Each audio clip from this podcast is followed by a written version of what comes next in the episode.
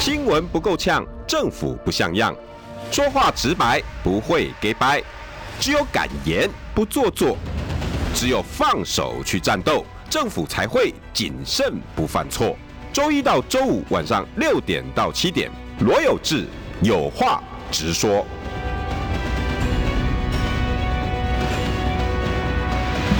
新闻不够呛，政府不像样。欢迎收听中广新闻网有话直说。大家晚安，我是罗有志。台风天，呃，邀请到整个台湾的台风风灾，由他把它垫下一个防灾的那个基础。部长在，内政部长说那个民国一百年整体，所以部长没有在怕说现在会发生什么大灾难的。好，我们邀请到前内政部长李鸿源部长，晚安。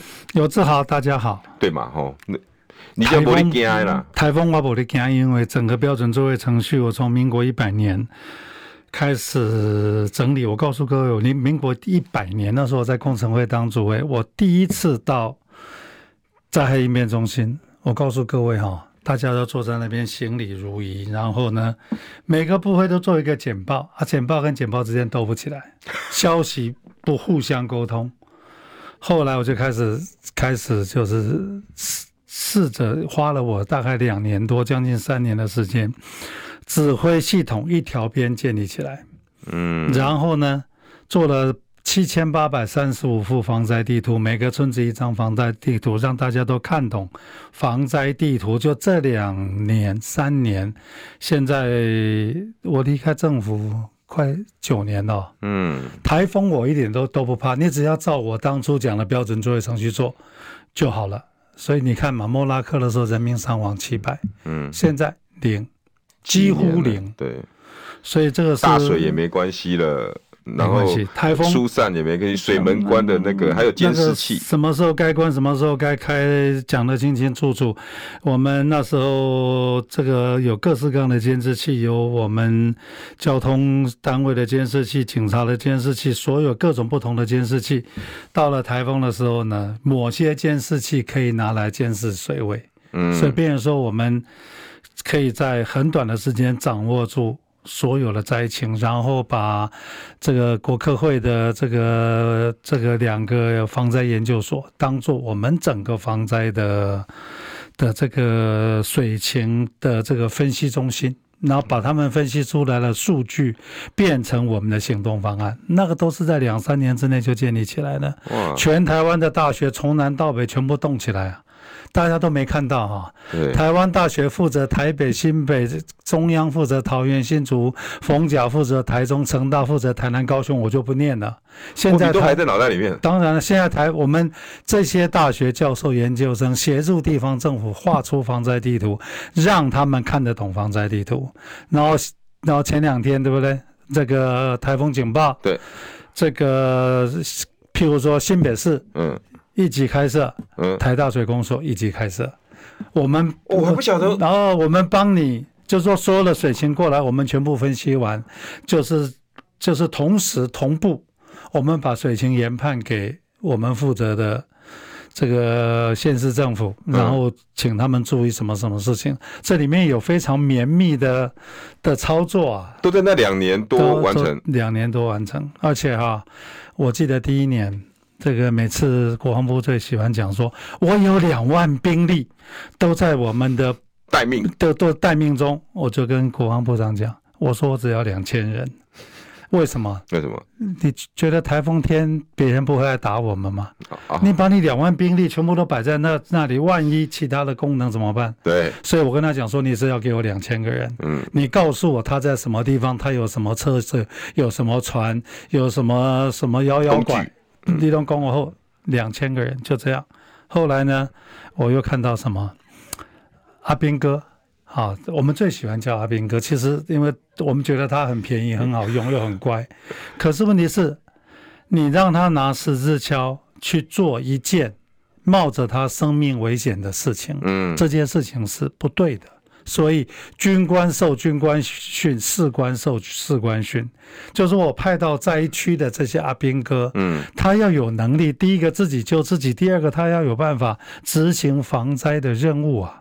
哇！所以不是，而且大家最喜欢讲，你看这个台风来了，我们以前最喜欢看到的，我们这个什么水陆两两用的登陆艇就开出去了。对，好，我跟你讲，老告派去圣像诶，得很进户诶，对，吃的便当算谁的？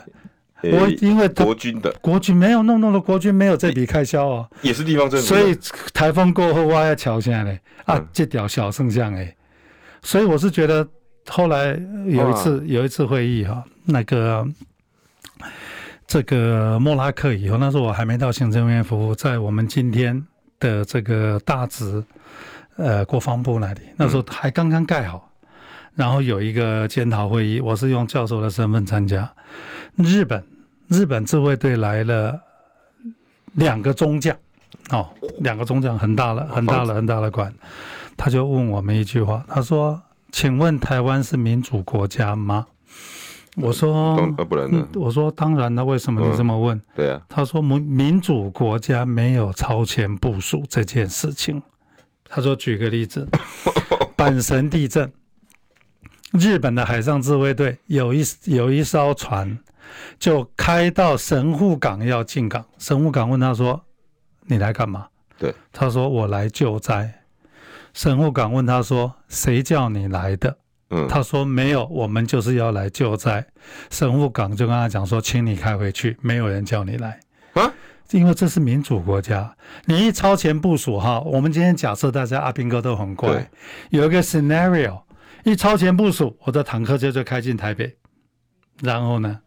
它就会有各种可你不可预知的人性的问题的可能性，你不能假设所有人都是很乖的，都是很乖的。所以民主国家没有超前部署，所以我们最喜欢看到什么？最喜以前最喜欢讲超前部署、预置兵力。对不起，这个观念是错的。那那总统坐坐那个装甲车开进灾区的，那是错的。还有呢，以前只要台风海上台风警报，总统院长就拼就一定要往我的灾害指挥中心来钻来钻，我就跟他讲说，no，你们不可以来。我说我就非常明确跟他讲说，第一个你不可以来，为什么？有两个理由，我现在要打仗，嗯。我这个一个台风下去，我可能三天三夜，事实上四天四夜。嗯，我的同事紧绷紧神经，我们在做预战，这个在在做准备。你跑到这边来干嘛？你一来，我要简，我要准准备一套毫无意义的简报讲给你听。嗯、你的我也不会把我整个整个整个东西搞乱掉。嗯，所以那时候呢。我就让总统院长说：“不赛，林北赛来，绝对北赛来，来我不插你啊！第一个，第二个，你们可以去哪里？去哪？到灾区啊！真正发生灾情的时候，嗯、你到灾区发表关表达关心，嗯、因为那是你的事情。嗯，就就把他们全得罪光了。还有呢，指挥官，我告诉各位，很多的指挥官哈，比如说赖清德那时候永康地震，他说他三天三夜没睡觉，坐在那边坐镇，然后好像还什么跑坏了一双球鞋啊。对，姑且信之信之啊。可是我告诉你，一个指挥官，当你把这个所有的一级开设，所有人人员都分配完以后，你要干什么？你知道吗？干什么？离开现场。什么？你不能坐在那里，你可以到你另外一个办公室遥控关心，因为你一坐在那里，我告诉你，所有人都要精神紧绷，因为指挥官在那里，所有人都不敢，都都要精神紧绷。你能绷多久？指挥官一离开以后，他们就可以稍微松一下，他们可能可以该喝喝水，该起来走动走动，因为那是一个七十二小时的。的的作战呢？他的能量应该用在救灾上。救灾，他他我们不希望我的同事是所有时间精神紧绷的，因为他是人。嗯。所以指挥官你要关心，但是不，你的关心方法不是说你七十二小时坐在那样，那你表示你很厉害。事实上你并没有帮忙，你是在帮倒忙。你在关键的时候出来表达事情而已。指挥官要干什么，知道吗？嗯。指挥官要第一个，我们那时候啊。监看所有的媒体，错误的资讯一定马上修正，因为媒体有很多错误的资讯。大家从这个电视台看到的影像，你要是被那个影响，你就会判断错误。嗯，就是说你不能让媒体把你的作战的逻辑带乱了，带乱了。你不能让这些民意代表、这些上级长官，他们可能听到哪个哪一个民意代表说：“哎呦，今天这个地方怎么样？怎么样？怎么样？你要赶快来救我啊！”嗯，那你要是总统，你一定想说：“对对对，我听到消息了。你李部长，你要把人力要给我调到那里去。”可是从我的所有的资讯，你是掌握最最精准资讯的人，对，你应该跟总统讲说：“No。”我有我的节奏，我是要做该做的事情，所以指挥官不能被媒体给影响，不能被你的长官给影响。你永远相信你的专业幕僚给你的专业建议。所以离开现场是他最后第一个可以做的事情。第二个，谨言慎行，谨言绝对不能乱讲，不能乱乱下命令，不可以乱下命令。你听到什么，然后就出去。你听到什么，你要让你的。譬如说，我们 NCDR，我们有两个防灾研究所，我们有水利署，我们有营建署，有各种部门、政府部门的专业单位。你听到什么，你要问他们说是不是这样？你去查。假如真的，那你怎么办？你要问国防部，你在那里有多少兵力？国防部的兵力是我们二线部队，第一线部队是我们的，是我们的消防单位啊。嗯，消防单位还不是救火的那一批人，消防单位还是是救灾的那一批人，还是另外一批人。其实我们我们有好几好几层节奏啊，所以防灾跟部队打仗一样啊，很大的学问呢、啊。你的你的所有的这个 log logistic arrangement，你的车、你的船、你的人，最重要的是资讯，你的所有的资讯还有通讯一定畅通。就是我们跟第一线一定保持通讯畅通，因为你要判断。在莫拉克的时候，受到最大的教训是什么？从灾区传不出一张照片，打不出一通电话，所以我们那时候每一个再远的偏乡，两套独立卫星电话。我要 make sure 平常就全以平常每个月全国通话一次，防汛期每个礼拜全国通话一次啊。村长出来打看看，我要做到对你。拿起电话，你找得到我；拿起电话，找得到你。还有一件事情，你们知道海上台风警报的时候有多少人在登山吗？我告诉你，三千五百个，三千多个人在山上。的状况一般，我就告诉警政署，告诉他们二十四小时给我下来，因为海上台风警报到陆上台风警报基本上有二十四小时。我就要要求警政署通知他们二十四小时，你一定要给我下来。你假如不下来，我告诉你，发生任何问题，我绝对不派直升机去救你。嗯，因为我会再损失人。不是因为你的命是是命，我的同事的命不是命吗？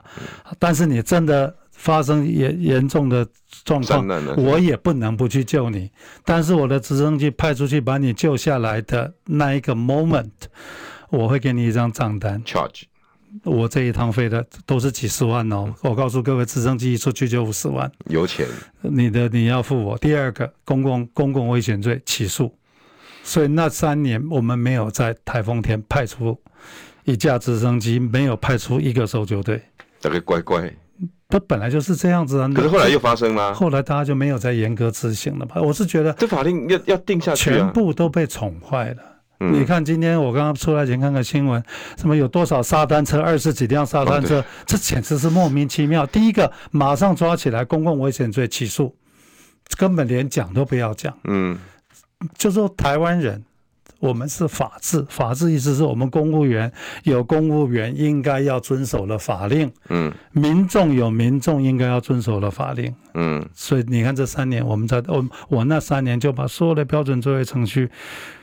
全部都建立起来，没有公务人员因为救灾伤亡，几乎没有，几乎没有。你你台风天派人出去是很危险的，超危险，非常危险，非常危险。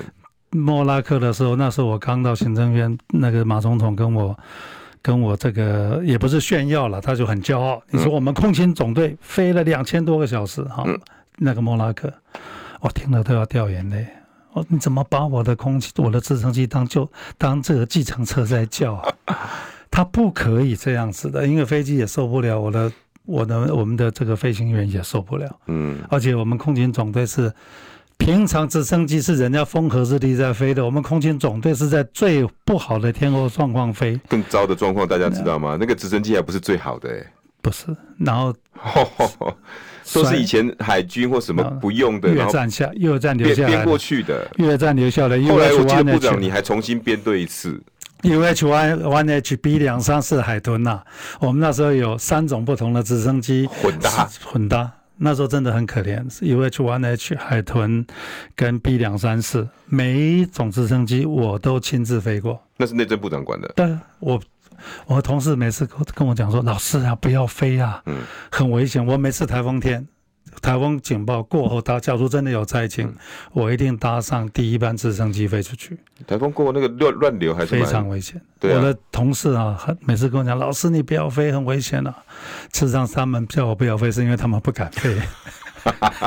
我就跟他讲，应该应因为我背也对我背啊。我就跟他讲说，我的同事敢飞，我就敢飞。我们最远飞一趟到兰屿，哇，三个小时。就是三个小时，从台北飞台东，从台，啊，你当你在这个位置，那你俩惊，啊，你北野狼呢？哦，英国卡，他们每天是在卖命的，那你在怕什么？更何况马马总统讲飞两千多个小时，那还可怜啊！我去看那个摔了一架飞机，去看那些牺牲的这些这些这些空勤兄弟，空勤的兄弟，真的很难过。没必要哎，没必要。然后你看，后来当然发生了很多事情啊。我们我们这是大家看到的，这个是台风天的这些搜救队。我们还有特搜中心啊，特搜中心就是二十四小时待命啊，有有国防部的单位，有我们这个消防单位，有内政部单位，有有那个卫福卫福单位。结果常常就是说，譬如说好外送，嗯，在外岛有紧急的这个 emergency。这个病患必须要内送，嗯，要送到本岛来开刀啊，因为不送回来他就他就会有它就会有问题。那这个资讯的判断你就很精准了，因为第一一趟飞下去就是五十万啊，这不是钱还不是问题。事实上那时候夜航其实不安全，然后你会常常碰到什么，立委就会打电话来。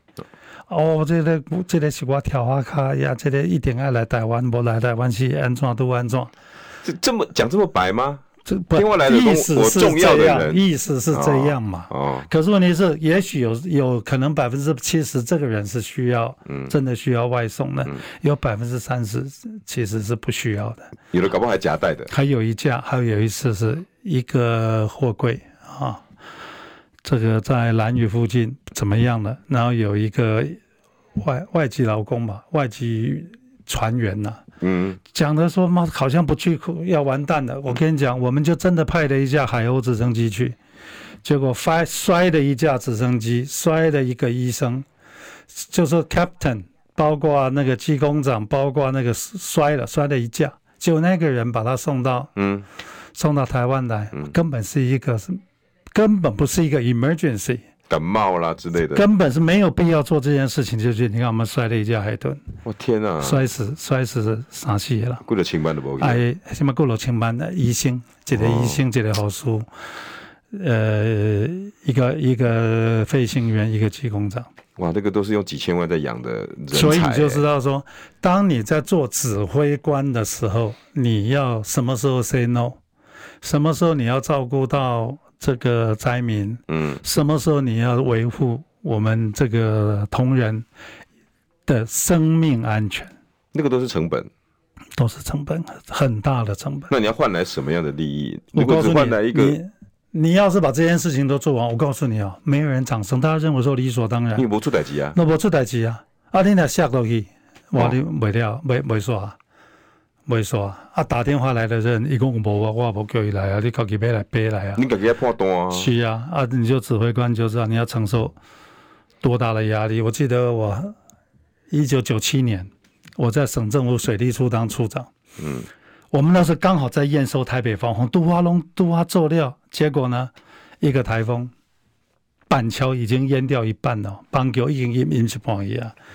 我们有个四变头抽水站，哦，对，四变头抽水站八部机组，可以抽一八十八十吨一个小时啊的，这是很大的抽水站哦。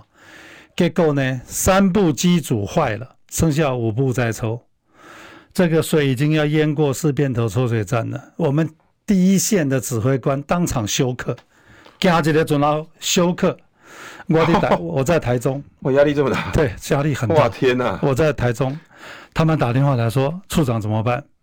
我们剩下五步，再过二十分钟，水就淹进来了。我说，我说这样子，你给我报现在大汉溪的水位，报板桥市的水位，他们就给我报了两个数字。嗯。我判断说，大汉溪水位、大板桥水位比大汉溪水位大概会高一米多。我觉得我可以冒这个险，把水门打开，让板桥的水先退出去，我再把水门关起来，争取半个小时。那不会回灌吗？我把那三部机组修起来。天哪！哎，这个太太堵了吧？我告诉你哈，我所有的同事都跟我讲说，处长你绝对不能干，因为我们我要是我也跟你讲不能干。我们的标准作业程序是：台风海上台风警报，水门关了，对啊，什么时候可以打开呢？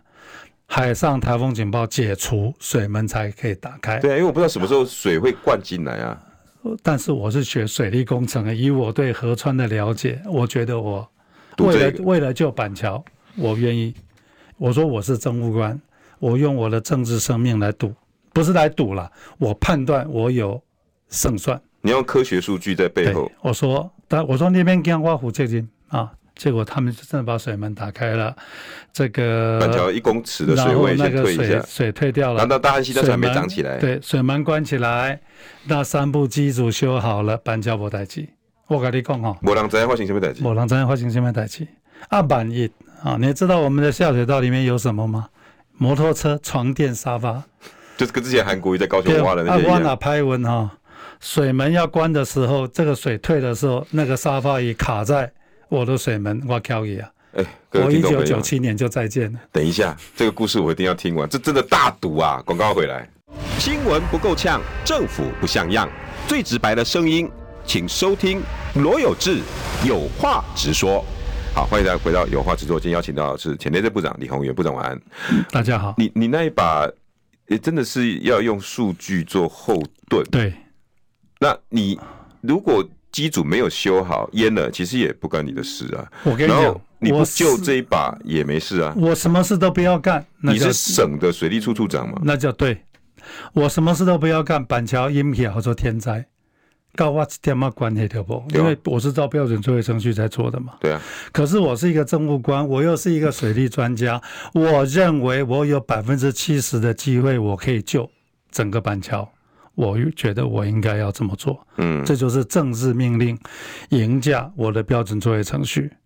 结果这样子做的结果是什么？嗯，我就争取了半个小时，我把三部机组修好了，板桥没事。啊，没事以后呢，阿准了，这台台机让他耍。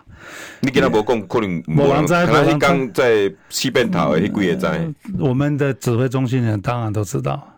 只是所有的指挥中心，我那些同事都认为说，我们部长那个塔卡派克啊。你管这边通啥？对，你管干嘛？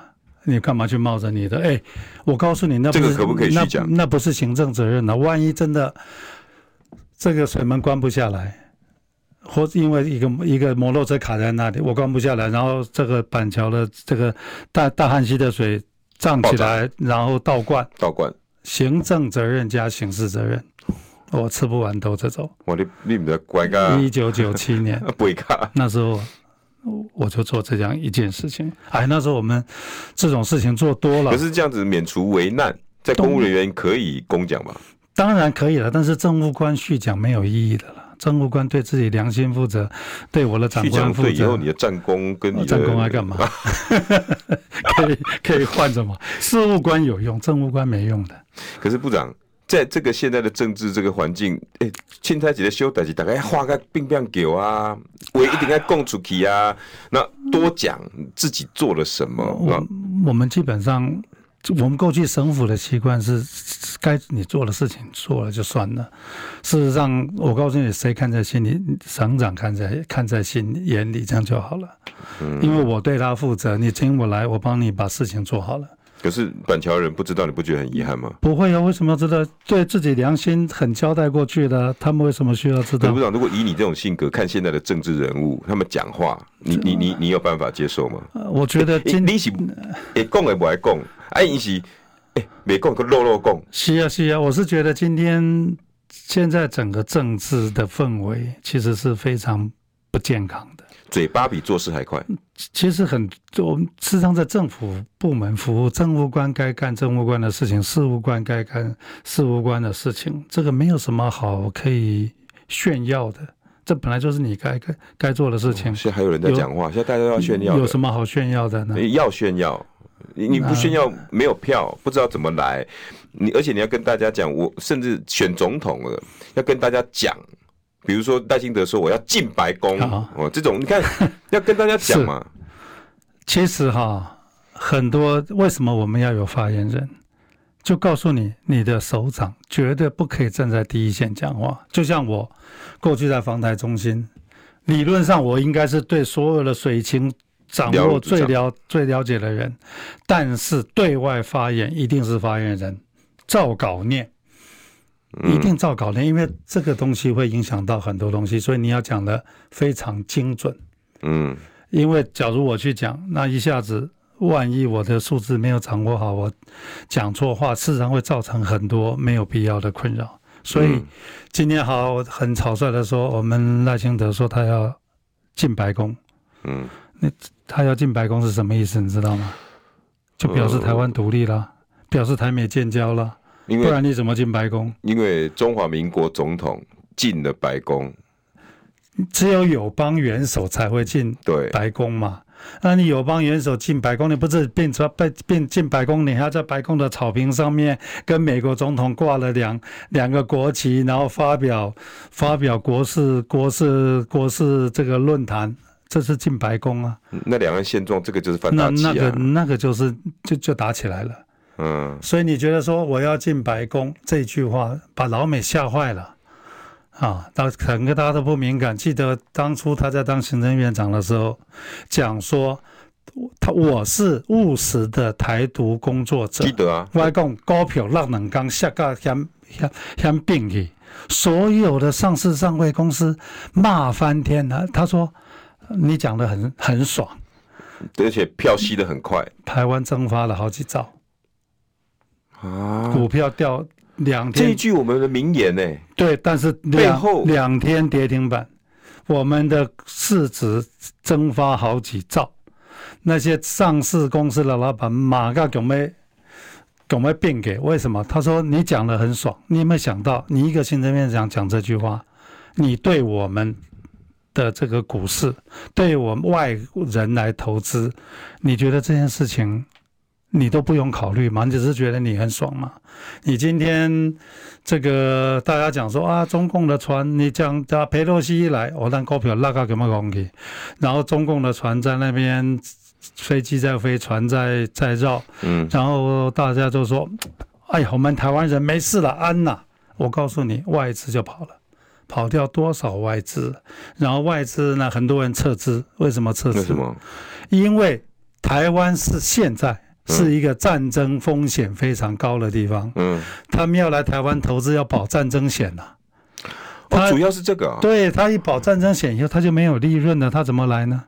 这这所有的国际货贸，那你就要去投国际险、战争险。因为我们，譬如说，我请问你，现在有人要去乌克兰投资吗？那个真，这个只是连连保都不可能有人保。你哪边去乌克兰投资？有人敢给你保不？唔敢。好，我们现在货物运输就变成要用用冒险。对，所以黑市就是战争险极高。所以你今天营造这样一个氛围，不是说裴洛西要不要来？裴洛西一来，你看我们我们付出多少代价？所以这就是说，一个行政院长，一个总统，你讲。每一句话，你都要把所有东西都要要分析，要都要想得非常清楚。嗯，这不能乱讲话了。所以，当赖清德说他要进白宫，他上个礼拜才说要去中南海吃午晚饭。对，过了一个礼拜说要去白宫，那我就不禁的很开始担心啊，他的幕僚写的东西重新来。他的幕僚他是现任副总统，他的幕僚应该都是国安，应该是国安国安系统会给他很多 information。那你怎么可能会允许你执政党的总统候选人讲这么肤浅的话？唯一可能是他自己累犯，他讲话个性就是这样，不可以的。但是不可以的，绝不可以。你当一个市长，你讲错话可能问题不大。你到了院长，到了总副总统，有未来有可能总统你会影响到股市嘛？部长，你的意思是他在赖清德随着他一路的往上，但是他对于他自己嘴巴管不紧的这件事情根本没有进步，从市长。然后一路到行政院长，他讲的一句话，他没有意识到他会对股票造成伤害。对，那个背景我们到现在还不知道，我们以为只是他一句名言。一句名言，现在他在选总统又连爆两句名言。我跟你讲，他今天还不是总统，他万一是总统，万一是总统怎么办？广告回来回来。新闻不够呛，政府不像样，最直白的声音，请收听罗有志有话直说。好，欢迎回到有话直说，今天邀请到的是前内政部长李鸿源部长，晚安。哎，大家好。一个领导人讲话别在欧北共哎，别在欧北共，而且很多事情不能做，因为我们是小国，嗯，很多事情不能做，很多话不能说。部长，那你这样子来看，赖清德算是累犯吗？冠希安的恭维啊，冠希冠希啊。其实我跟他打交道哦很久了，他譬如说他在台南市的时候，嗯，我在内政部，嗯，那他以前都认为他说我是神。神。赖神，所以他认为说我们他他神是因为从他对台风天的掌握，有一次放假啊，他超前部署，刚好堵到了，堵到了，别人有放他没放，结果那天台南风和日丽，他就说他是神，对，啊，结果有一年吧，二零一二年还是二零一三年，我都忘了，刚刚忘了是一个台风，我们看气象云图，南台湾重创。重创，我就在那一天的中午，叫消防署通知中南部的所有县市，至少二级开设，开始疏散。嗯，好，到了傍晚那一报，我们是一天有三报，我知道，我有先到了傍晚那一报，嗯，所有的县市都开设了，台南市没动，他说我们是神，我们不动。好，到了九点钟，最后一报，台南市还是没动。我就叫消防署，白纸黑字公文传真，一定至少二级开始开始疏散人。结果呢？这已经是命令了。命令没动，第二天半个台南淹掉了。好，赖清德就开记者会。嗯。中央不给我治水预算，所以我们台南淹水。他就开始开记者会了。嗯。我就打电话给我们一个共同的朋友，就不讲他的名字了。我说：“你告诉他，我已经放他一马了。我要是再听到他再讲一句这样的话，我把他移送法办。我为什么？因为第一个，你违反了中央给你的指令；嗯，第二个，你造成伤亡，这是行政责任，甚至是刑事责任。这就真的发生的事情。这这这算大。”公务人员的疏失啊，这个是可以告国赔的。对啊，因为你要是十二个小时，你开始疏散人，你把低的地方的这个汽车往上开往上开，你把你工厂的东西开始往安全的地方搬，给老百姓时间。你给人家时间嘛，你可以至少损失可以省下一两个亿。结果因为我认为我是神，不会出事，就他一赌就把。半个台南堵进去，那也没关系。你把责任推给中央，你就会推给我。我请问你，我给我给你治水预算，是平常每天的 daily operation。这话说回来，我并没有少给台南市治水预算，这我们非常清楚。嗯，可是治水预算跟你台风的疏散，这是两码子事情，完全不相干的两件事情，他就会把它混在一起谈。哇，怎么这样子讲话啊？所以都得把人喉弄这个这东西了，都得话弄。都都都不太乖乖，都比较不是部长，你你你那时候就应该把他送办了。啊，其实我们不也不想说，因为我是蓝的，你是绿的，我好像要特别对你对你好像差别待遇。真的，我当初应该把他移送法办的，因为因为到现在台南市民，敢说不想发生什么事情，台南市民不知道发生什么事情。其实他们那一些损失是没有必要发生的。假如说你们不信，我告诉你，所有的公文全部都在档案里。不过我今天讲完以后就会被保密三十年，马上保密三十年。这种东西有什么好保密的？这个这个都是人的记忆里面。当事人到今天还，呃我看有我们消防署长退休了，嗯，但是当事人其实都还在嘛。你要随便问都知道嘛。二零一二年应该是，哎，是是是是黄署长吗？那一年，那那不要就不要害他了。那一年就刚好是市长在选举。我还记得那个台南市国民党推的，那是台南大学的校长嘛，一个姓黄的女士，我记得好像是嘛。对，因为她二零零八对竞选第一任，那在二零二零一二，所以那应该是二零一一二年。反正 anyway 就是绝对有这么一件事情，这个也台南大淹水，台南淹水，你们去查就知道了。其实就是因为这样，就是说你是一个指挥官，嗯，你不能说我要。干嘛？我要决定什么？我要以我的，除非你有非常丰富的资讯，丰丰富的资讯，告诉你说明天台南绝对没事。那大家要一起承担哦，大家一起承担。那但是你没有疏散的，从台南市的研考会，从他的那个消防单位，最后就是市长要开瓜承受嘛，因为你是指挥官嘛。嗯，所以而且你就我是觉得那些台南的市民也也很善良啊，他们可以告国赔的，一定赢。嗯，保证赢，因为事实上是政府的不作为所造成的损失。所以那时候只有普通开设而已，他连开设都没有啊，一般就是三级开设嘛。二级开设就是所有的这个相关的首长都要进驻在二应变中心以上啊，然后就变成说你在今天不是讲嘛？超前部署吗？不是要那个要疏散吗？事实上你在十二个小时前你就要疏散了。你要告诉低洼地区的人，你的这个财物、你的车子就要开始移到安全的地方去的。这个有有可能被淹掉的人，你就要把它放到那个我们的我们的灾害的收容中心去。嗯嗯嗯。这个其实是它有一定的。当你到二级开设的时候，其实它政府的机关就动起来了。它就必须照着所有的作业程序来做嘛。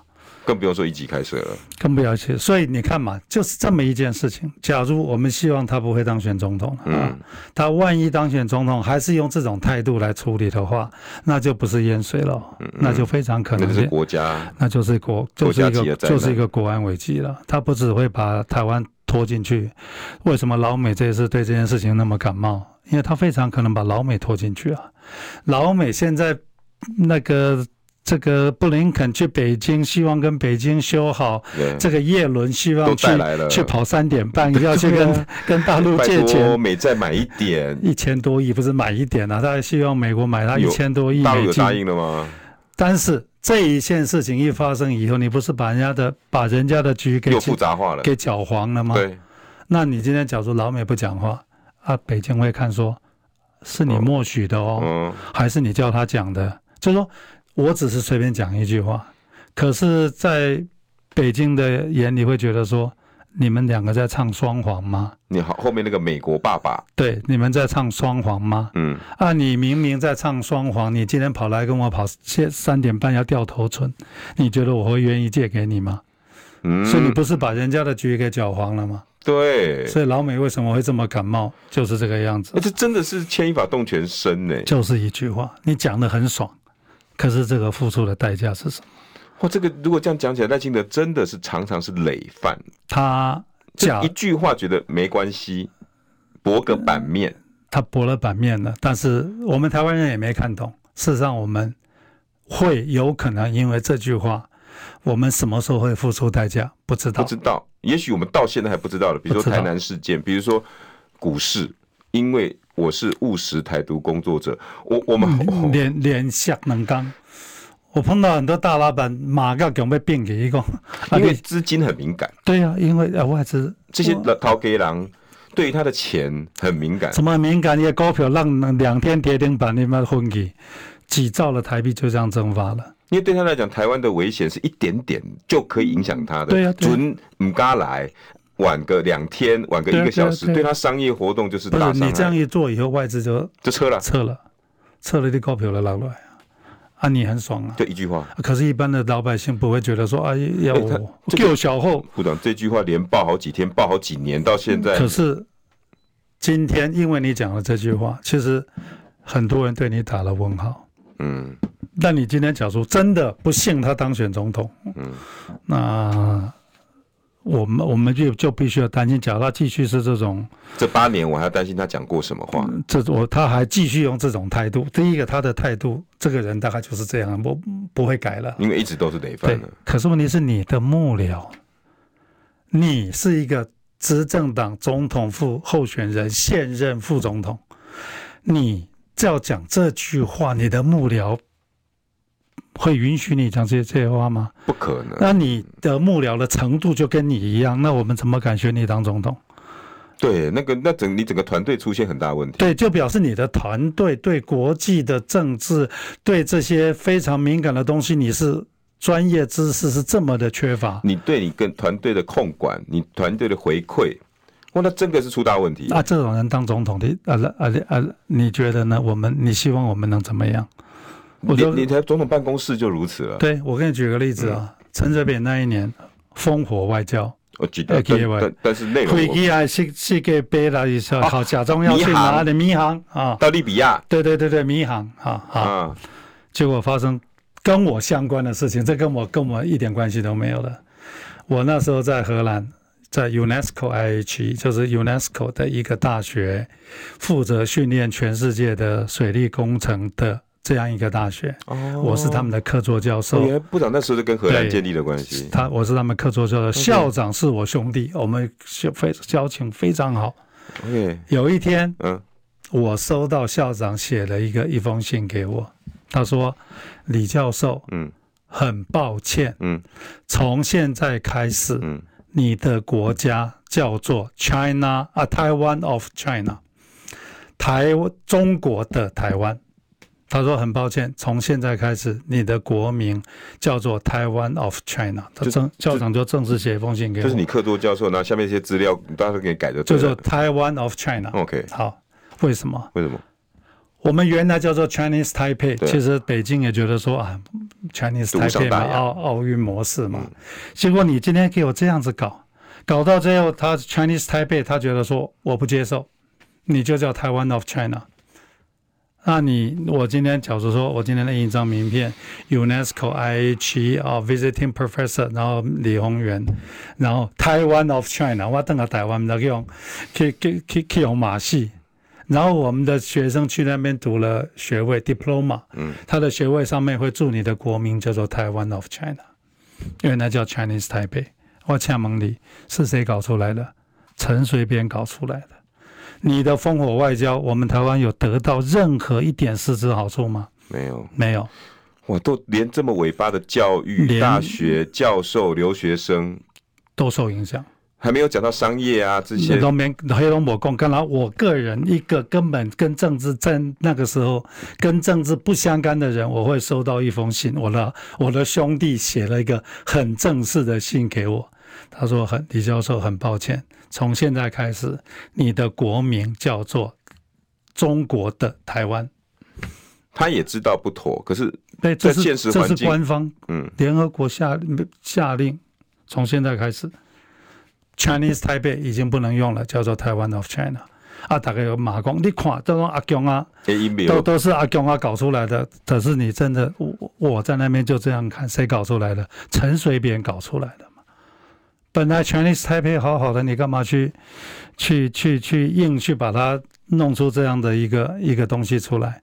就说两岸关系这个嘛，这个就国民党时代，两岸关系好了不得了，多少陆客来，我们、嗯、我们的观光业，我们的这个旅行业，大家赚赚得饱饱的，赚的饱饱的。嗯，结果你今天一来以后，说大家都赚不到钱了，我们的夜市。狼狼村情况去报嘛？这个这个游览车那一阵子很惨呐、啊，旅行业很惨呐、啊，饭店很多饭店都很惨啊。导游导游业都激烈的，到了今天都还没恢复。为什么？啊、我们到了今天，我这导游转行啊。到了今天，我们还没有开放陆客可以来呢。到了今天，陆客不能来、哦。我们有一直在问呐、啊，啊，可是我们陆委会就说，哦，我们会找司机啊，然后我们看我们去的人有多少啊？你看疫后疫情以后，日本赚了多少钱？日本赚了多少钱？然后我们台湾，你看我说了行业该赚的钱，后疫情应该是有一个暴富的旅游潮，结果陆客不能来，对，所以我们根本基本上该赚的钱没赚到。那你觉得我请问你，陆客来啊，是有爱到有爱到你们民进党吗？没有啊。啊，咱你好，咱在旅行业探钱啊，你是不懂你卖公陆客，看那马英九总统的基金会要十几个学生来跨国家拜托，人一走马上就讲加贵业核心中共捡的，然后马英九故意把这些人带进来。不，讲实在一点了哈。嗯他们假如要在我们这边布建，人家早就布了多少人了。不会靠这十个学生。真的有，真的有特殊目的的人就在你我旁边，他他搞不好。都开十几年、二十年的机了。我跟你讲，也不要讲，我们在人家那边没有布人吗？讲到刚刚部长讲总统讲的话，李登辉那还记得？大家都以为他是吃素的嘛。不，我在你那边布建，你在我这边布建，那本来就是。我告诉你，我们没有在美国布建吗？怎么会没有？美国人没有在我们这儿布建吗？只有阿贡在我们这边布建吗？对对对。那大家俄罗斯在我们这边都有布建。大家这在吃素的是吧？就说这个本来就是天经地义的嘛。嗯。他真正要派人来，绝对不会是在这个这个学生团里面嘛。然后还告诉你，就是他们哦。这个学生团一来，我告诉你啦，一定是二十四小时，我们的人全部都盯住嘛。对。他能干什么？我是觉得不要。把大家都当傻瓜，真的不要把大家都当傻瓜。可是现在老百姓很多人被教傻了，部长你同意吧？就全部弱智嘛，集体弱智，然后这个政府就一直给我们喂迷幻药嘛。你看这些学生多可恶，你们看这些学生的脸就是共匪脸。我我跟他们大学生其实还蛮熟，他们大学生非常用功。非常。我想部长改天要开一集，我们可不可以讲大陆学生跟台湾学生的差别？哦，差差差多了，差多了，非常用功。真的差，我们今天剩时间不够，真的这可以讲两三个小时，光教育。我我有一次跟我一个荷兰朋友，嗯在南京大学，嗯、我们两个就在那校门口，就在刚好在等车子在聊天，就有一个小女孩跑过来，很礼貌的说：“我可不可以跟你们用英文讲几分钟的话练习？”你们介不介意？我说当然不介意啊，You're most welcome。就是说，他们就一个小女孩，她把握的这么样一个机会，跟外国人就讲三分钟，讲五分钟，不，他连这个机会他都抓住，就说这么五分钟的学习机会他都不放弃，为什么？为什么？他就跟我们。年轻的时候，民国五十几年，民国六十几年，你不好好读书，你不出国留学，你就不会出人头地嘛。你要知道，我我们那个我们这个年纪人，比我们大十岁的人，我们就是这样子过来的嘛。现在他们就是我们那个时候，所以我可以理解他们的学生，就是我们在当学生的时候的样子。大家想想不想开一集来讲两岸教育的差别？部长，谢谢。是是是。